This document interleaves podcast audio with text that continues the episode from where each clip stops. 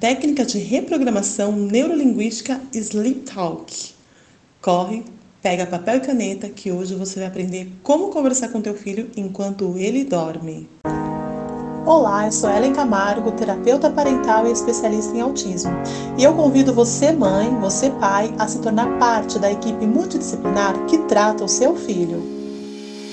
Essa técnica foi uma das técnicas que os resultados vieram mais rápidos. Eu utilizei com o Miguel, na verdade eu utilizo até hoje com o Miguel, e eu vi alguns resultados no dia seguinte e agora, depois de tanto tempo que eu estou vendo resultados de algumas coisas que eu conversei com ele há bastante tempo. Calma, que eu vou te explicar tudinho. Primeiro eu vou te contar a minha experiência. Com essa técnica, é claro que em conjunto com as outras técnicas e outras coisas que eu faço né, para o tratamento do Miguel, eu percebi que o Miguel passou a controlar um pouco mais as estereotipias, ele começou a falar com mais clareza, o Miguel tinha muita raiva. E quando eu expliquei como foi a gestação, por tudo que ele passou, eu percebi uma melhora muito grande no comportamento dele. A técnica Sleep Talk é indicada para as crianças até 10 anos. Existem casos de crianças até 14 anos que a técnica também funciona, mas não funciona tão bem, porque uma criança a partir dos 7 anos começa a ativar o seu consciente. E o consciente do hemisfério esquerdo põe alguns filtros nas questões que a gente vai falar aqui. Para as crianças até 10 anos funciona muito bem. Quanto menor o teu filho, mais vai funcionar. Quanto menor o teu filho, mais resultados você vai ver rápido. Mas para que isso funcione de verdade, você tem que seguir algumas regras. Em primeiro lugar, você precisa conversar com o teu filho quando ele entra no sono REM. REM significa movimento rápido dos olhos. Então, a partir do momento que o teu filho dorme, de, 20, de 30 a 40 minutos, né, para generalizar todas as crianças, de 30 a 40 minutos, ele entra no sono REM. E é nesse momento que você vai aproveitar para iniciar então a conversa. Se você já começou essa técnica por causa do nosso tema no sábado passado, então eu quero que você, por favor, me mande uma mensagem contando como está sendo a sua experiência.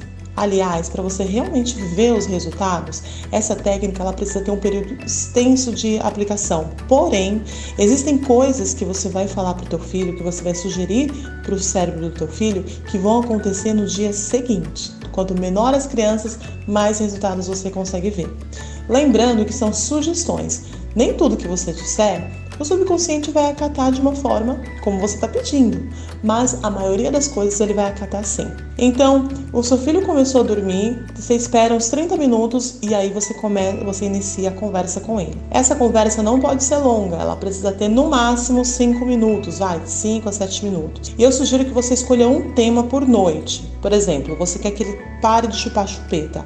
Então você vai falar sobre isso.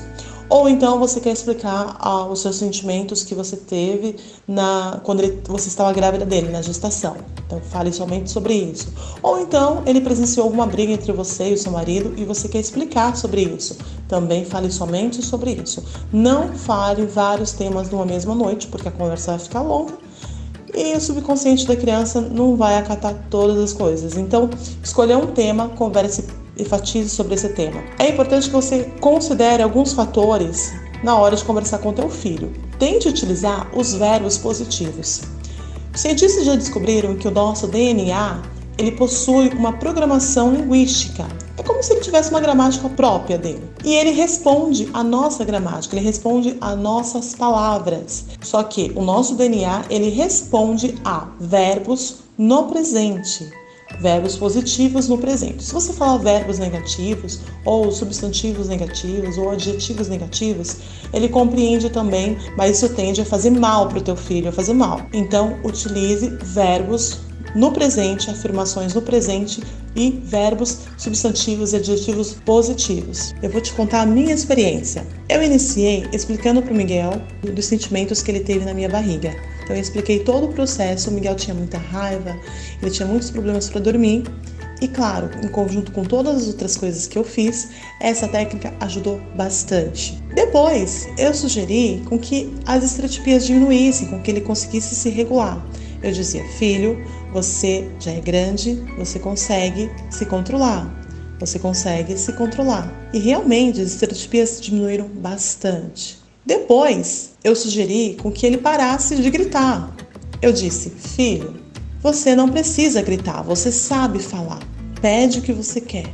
Não precisa gritar. pede o que você quer. Gritar está cancelado. Uma coisa que eu sugiro que você faça, quando você for utilizar a palavra não, ou algum verbo negativo, ou algum adjetivo negativo, ou substantivo, utilize a palavra cancelado depois. Então, vamos lá. Sugiro que primeiro você utilize verbos, adjetivos e substantivos positivos no presente, afirmações no presente, por exemplo. Você é corajoso, você é forte, você é grande, não precisa de chupeta. E se precisar utilizar a palavra não ou algum verbo, substantivo, adjetivo negativo, você utiliza e depois diga está cancelado. Por exemplo, filho, você não precisa de chupeta, você está grande, chupeta está cancelado. Entendeu? Filho, você não precisa gritar. Você já você sabe pedir o que você quer. Gritar está cancelado. Ou então, se o seu filho não fala, se ele não utiliza a fala para se comunicar, você pode estimular isso nele. Filho, você já é grande, você é forte, você é muito inteligente, você sabe pedir o que você quer. Fala, fala com a mamãe. A mamãe fala, então fala o que você quer. Fala, peça o que você quer. Me diga, você pode pedir tudo o que você quiser. É claro que cada criança tem o seu tempo. Todas as crianças são diferentes. Algumas crianças o resultado vem bem rápido, por exemplo, o Miguel, já vi coisas que eu conversei com ele que os resultados vieram no dia seguinte.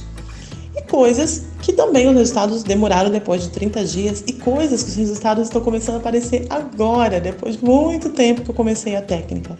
Então, tudo vai depender da cabecinha do teu filho. Mas só por isso você vai deixar de fazer? Claro que não. Você só vai saber qual que é o tempo que o seu filho tem depois que você começar a conversar com ele. A técnica Sleep Talk é uma técnica de reprogramação mental que somente os pais podem realizar. Não peça para professora, para tia, para babá, para avó, para qualquer outra pessoa realizar essa técnica. Se você está viajando e não pode realizar, então não faça, ninguém faça, a menos que o pai da criança esteja presente e ele mesmo faça. Então somente os pais podem realizar essa técnica. Os progenitores, vamos colocar dessa forma, somente os progenitores podem realizar. A técnica Sleep Talk foi criada em algum momento. Muitas pessoas dizem que foi criada há mais de 3 mil anos no Egito. Outras pessoas dizem que foi criada pelos romanos. A história mais popular é de uma britânica que começou a conversar com a filha. A filha dela tinha paralisia cerebral. E depois que ela começou ali a conversar com a filha, a aplicar a técnica Sleep Talk, ela percebeu melhoras substanciais no comportamento da filha e no tratamento da filha.